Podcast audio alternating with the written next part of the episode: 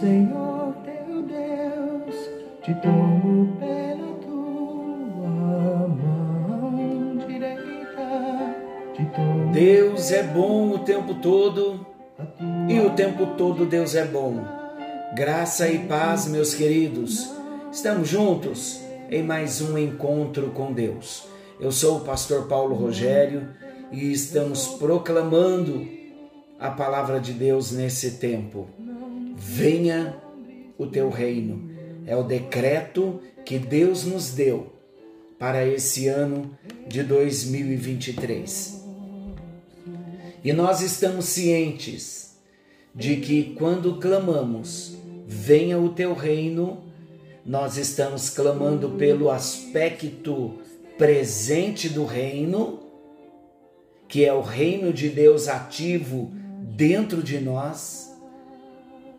Esse aspecto presente é o reino de Deus que Jesus veio trazer para dentro do nosso coração.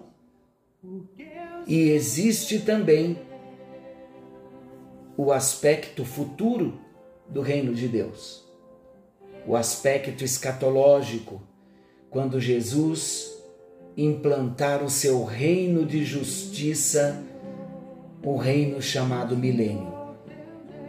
Para que venha o reino de Deus no aspecto futuro, é preciso que abalos venham, lutas venham, tribulação venha, até que chegue o arrebatamento da igreja. E enquanto isto, estamos vivendo o reino de Deus no aspecto presente, isto é, o governo de Deus dentro de nós, a vontade de Deus dentro de nós. E isso envolve submissão da nossa parte. Isso envolve o desejo de fazer a vontade de Deus no dia a dia desde a hora em que nos levantamos até a hora em que vamos nos deitar e dormir. É o desejo intenso, contínuo de fazer constantemente a vontade de Deus, de buscar a vontade de Deus, de conhecer a vontade de Deus. Você não quer viver esse plano? Esse é o propósito. Uma vida com propósito é isso você conhecer o seu propósito é isso. É você viver a vontade de Deus, você saber a razão pela qual você está vivendo. Se não for fazer a vontade de Deus, se não vivermos para que o propósito se cumpra em nós, mais uma vez eu digo, não há razão então para viver. Somos chamados, somos amados, somos supridos, há recursos em Deus para vivermos o propósito. Amém? Estamos conhecendo Jesus no Evangelho de Marcos e hoje entramos no capítulo 15 do Evangelho de Marcos e vamos ler dos versos 1 ao 15. São versículos pequenos, dá para nós fazermos uma boa leitura. Qual é o tema? O conflito de Pilatos. Lembrando que os últimos encontros falamos de Pedro, aquele episódio em que Pedro nega a Jesus, chora amargamente, mas a verdade é que ele conheceu de fato quem ele era foi chamado para um arrependimento profundo e ele experimentou o arrependimento profundo. Hoje, o conflito de Pilatos. Vamos à leitura? Diz assim: Eles amarraram Jesus e o levaram e entregaram a Pilatos.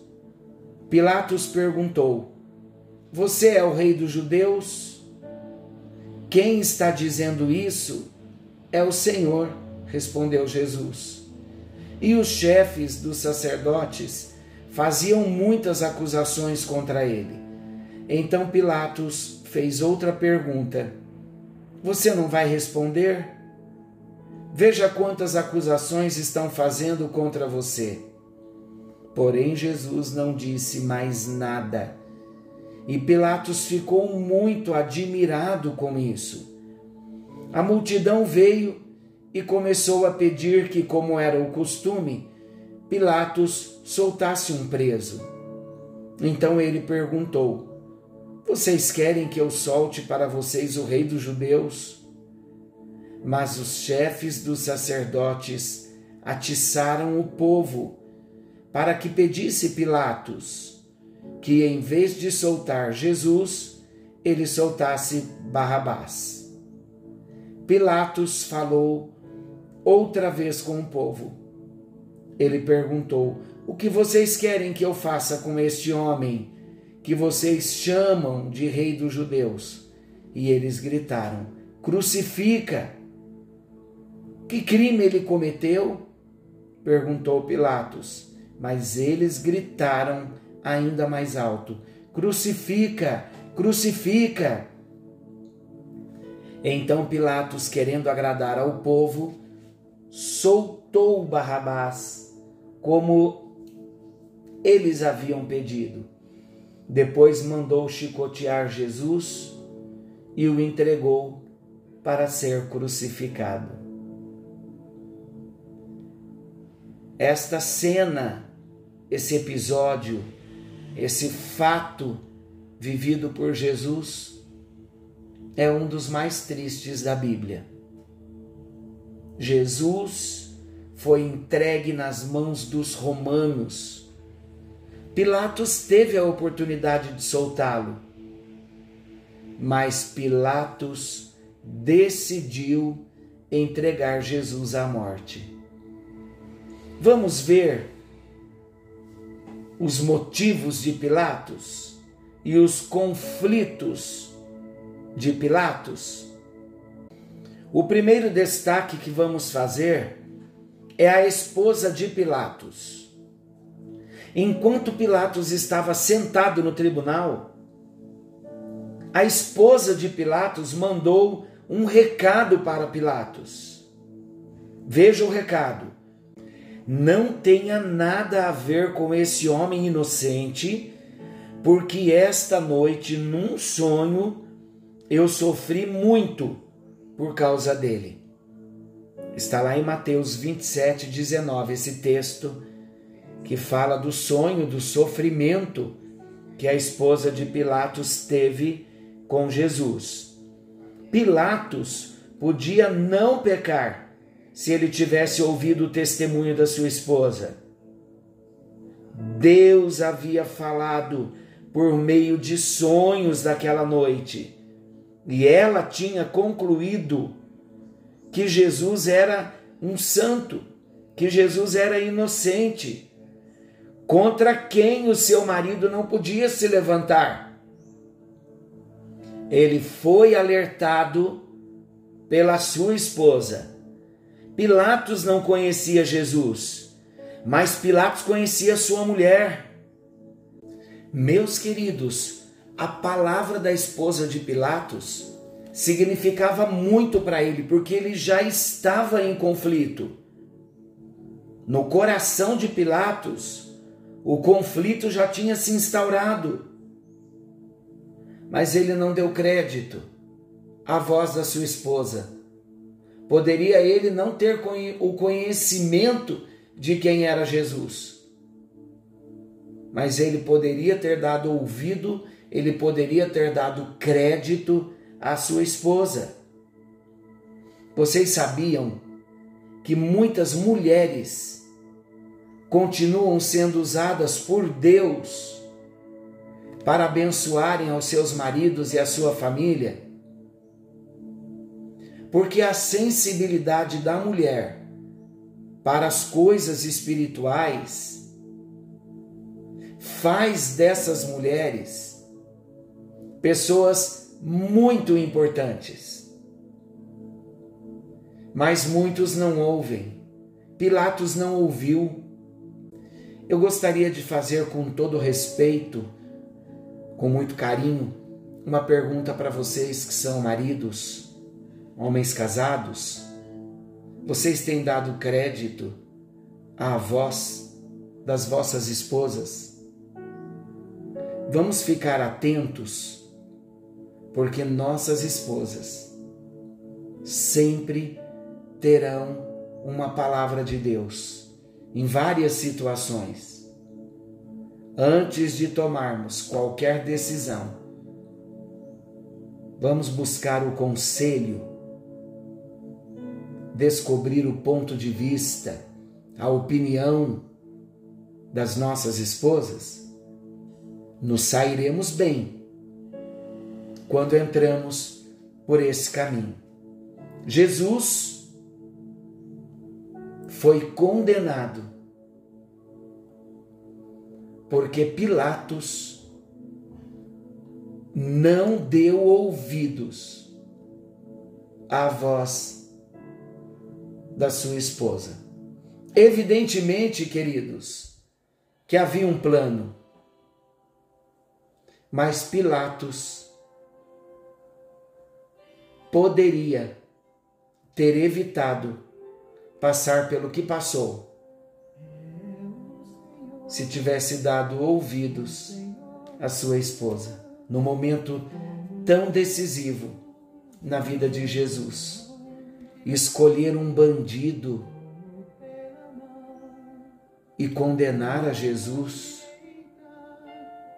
é muito triste essa história. O Cordeiro de Deus, que não tinha pecado algum, o Cordeiro inocente, que era próprio para o sacrifício, como cordeiro mudo, não abriu a sua boca. E o quadro, o cenário, estava caminhando para o desfecho final. O cordeiro morreria pela humanidade. O justo morreria pelos injustos. Senhor nosso Deus, amoroso Pai celestial, estamos caminhando para o desfecho da crucificação do teu filho Jesus. E falar desse assunto sempre nos traz dor por todo o processo que o Senhor Jesus passou injustamente. Ele era o Cordeiro, o Cordeiro inocente que pagaria pela nossa dívida. Obrigado, meu Deus, que o nosso coração venha se inclinar para a tua vontade, para o teu propósito e que possamos viver o querer do Senhor em nossas vidas. É a nossa oração. Alcance a cada um de nós no encontro de hoje. É a minha oração. No bendito nome de Jesus. Traz direcionamento. Traz, ó Deus, uma grande vitória para aquele que ainda clama por salvação, por libertação aquele que deseja ter um encontro real e pessoal com o Senhor Jesus. Alcance nesta hora, em nome de Jesus, em nome de Jesus, que a tua paz, que o teu shalom reine nos nossos lares, nas nossas vidas, nas nossas famílias. É a minha oração, no nome de Jesus. Alcance a cada um de nós e libere uma vitória toda especial no encontro desta noite, em nome de Jesus. Amém, amém e graças a Deus. Deus te abençoe. Fiquem todos com Deus. Querendo o bondoso Senhor, amanhã estaremos de volta nesse mesmo horário com mais um encontro com Deus. Não se esqueçam, Jesus está voltando. Algo novo está vindo à luz. Vem o teu reino